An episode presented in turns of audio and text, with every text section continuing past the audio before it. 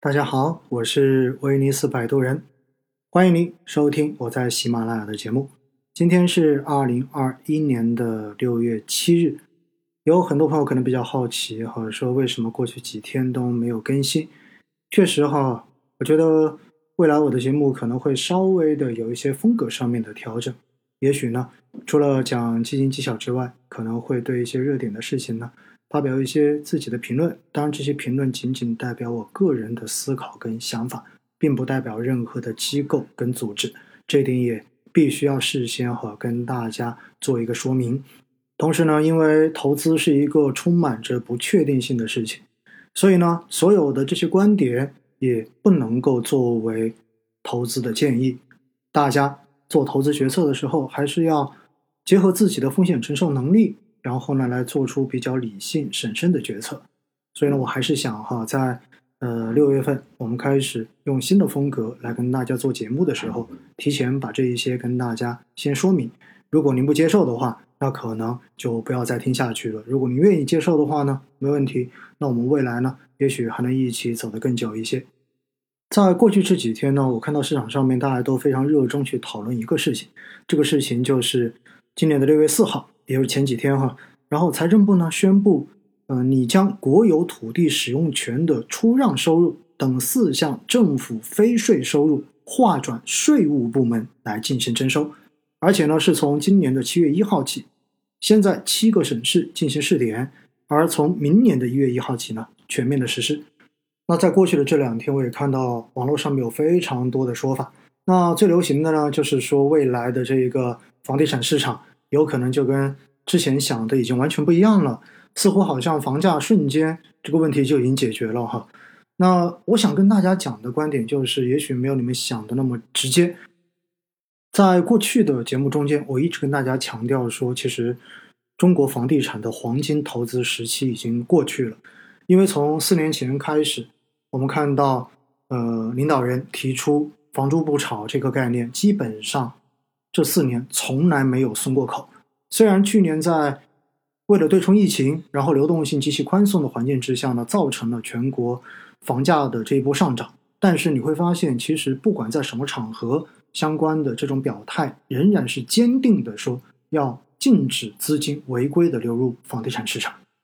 所以在这样的背景之下，我们说对于房地产调控的这个趋严，或者说这一个定力是非常足的。在过去几年从来就没有过改变，但是呢，我们要知道哈，你要去解决房价问题，不是一朝一夕可以解决的。为什么？因为毕竟在过去的这些年，应该是十多年的时间哈，就是中国的房价基本上是叫做只涨不跌。所以对于普通的老百姓而言，他们就会觉得这是一个路径的依赖。那么只要买房，肯定是能够赚钱的，这是一方面。而另外一方面，大家要明白一点，其实真正去推动房价上涨的本源。应该是地价的上涨，而地价的上涨，其实到最终就是地方政府的这个土地出让金的收入。因此说到底，整个房价的问题，归根结底其实是地方政府在不断的推高地价的问题。实际上，土地财政的问题呢，如果我们要去追源头，可以追到一九九四年，因为一九九四年的分税制改革使得。地方政府的这一个收入大幅的降低，所以为了让地方政府能够同意分税制的改革，来增强中央财政的这个收入，所以呢，当时就把国有土地的出让收入全部都划归给了地方。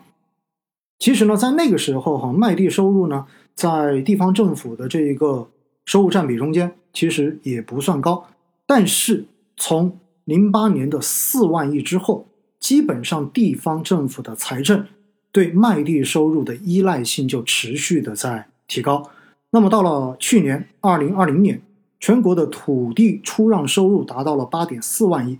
占政府性基金收入的百分之九十，占地方政府性基金本级收入的百分之九十三点六。所以从这些数据，你就会发现，其实现在地方政府是高度依赖土地出让收入的。所以，土地财政是名副其实的。如果地方政府不能够有效的推高地价，那么地方政府在收支方面可能就会出现比较大的困难。所以在这样的情况之下，大家明白一点，房价的上涨背后的推手，其实本质上面是地方政府。这也是为什么中央政府每次都说要调控房价，但是地方政府总是在比较困难的时候开始偷偷的开口子，这就是背后的逻辑。因此，房价问题本质上面其实是中央和地方的一个博弈行为。那为什么一定要房住不炒呢？其实说白了，因为本身中国的人口的这一个数量，大家也看到了第七次人口的这个普查。我们看到整个出生率是在明显的下降的，所以未来其实对于房子的刚需，我们可以预见得到，它一定是在往下走的。而现在高昂的房价造成的结果就是，其实一线城市对于有才的这些有才华的年轻人的吸引力，其实是在逐步的下降的。说到底，因为房价太高，收入没有办法让这些年轻人在这些城市中间真正的买到自己的房子，能够安定下来。同时，高的这种房价到最后对于消费又是有明显的挤出效应的。大家都知道，在去年我们已经提出了未来的新的发展战略是以国内大循环为主，而国内国际双循环相辅相成、相互促进这样的新的发展战略格局，也就意味着未来其实拉动整个中国经济的根基会是消费。因此，不管从哪个角度来看，其实房价再继续高速的上涨。对于整个国家的经济来说，或者说对于整个金融系统的这种安全性来说，都会存在着比较大的隐患。而六月四号所出台的这个变化，哈，大家明白一点，它是把这一个征收或者说这个收入是划转到了税务部门进行征收，但是对于支出并没有做任何的改变，所以呢。我们并不能认为这个改变就是意味着房价问题就已经解决了，或者说立竿见影的就会出现大的变化。在某种程度上面呢，这次的改变只是为未来一系列的动作所做的一个铺垫而已。因为毕竟整个税务系统相比地方政府本身的这种财政收入部门，它的一个透明度、它的独立性还是要明显的强一些的。所以，通过税务部门来进行征收，应该说会让地方政府在土地出让金这一个收入上或者支出上的这本账会变得更加的清晰一些。也就意味着，地方政府在中间想要进行某些操作或者是搞一些猫腻的可能性会大幅的下降。因此呢，这个政策应该说不会直接的对整个房地产市场造成什么影响，但是它会是一个后续。政策陆续出台的一个基础性的调整，所以呢，大家可以去密切的关注后续到底还有哪些相关的配套措施会出来。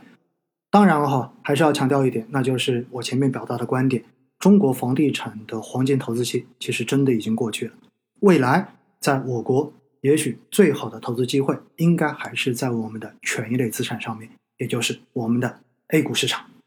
好了，以上内容仅代表我个人对于相关热点消息的思量跟考虑，并不代表任何的机构和组织。投资有风险，大家一定要谨慎。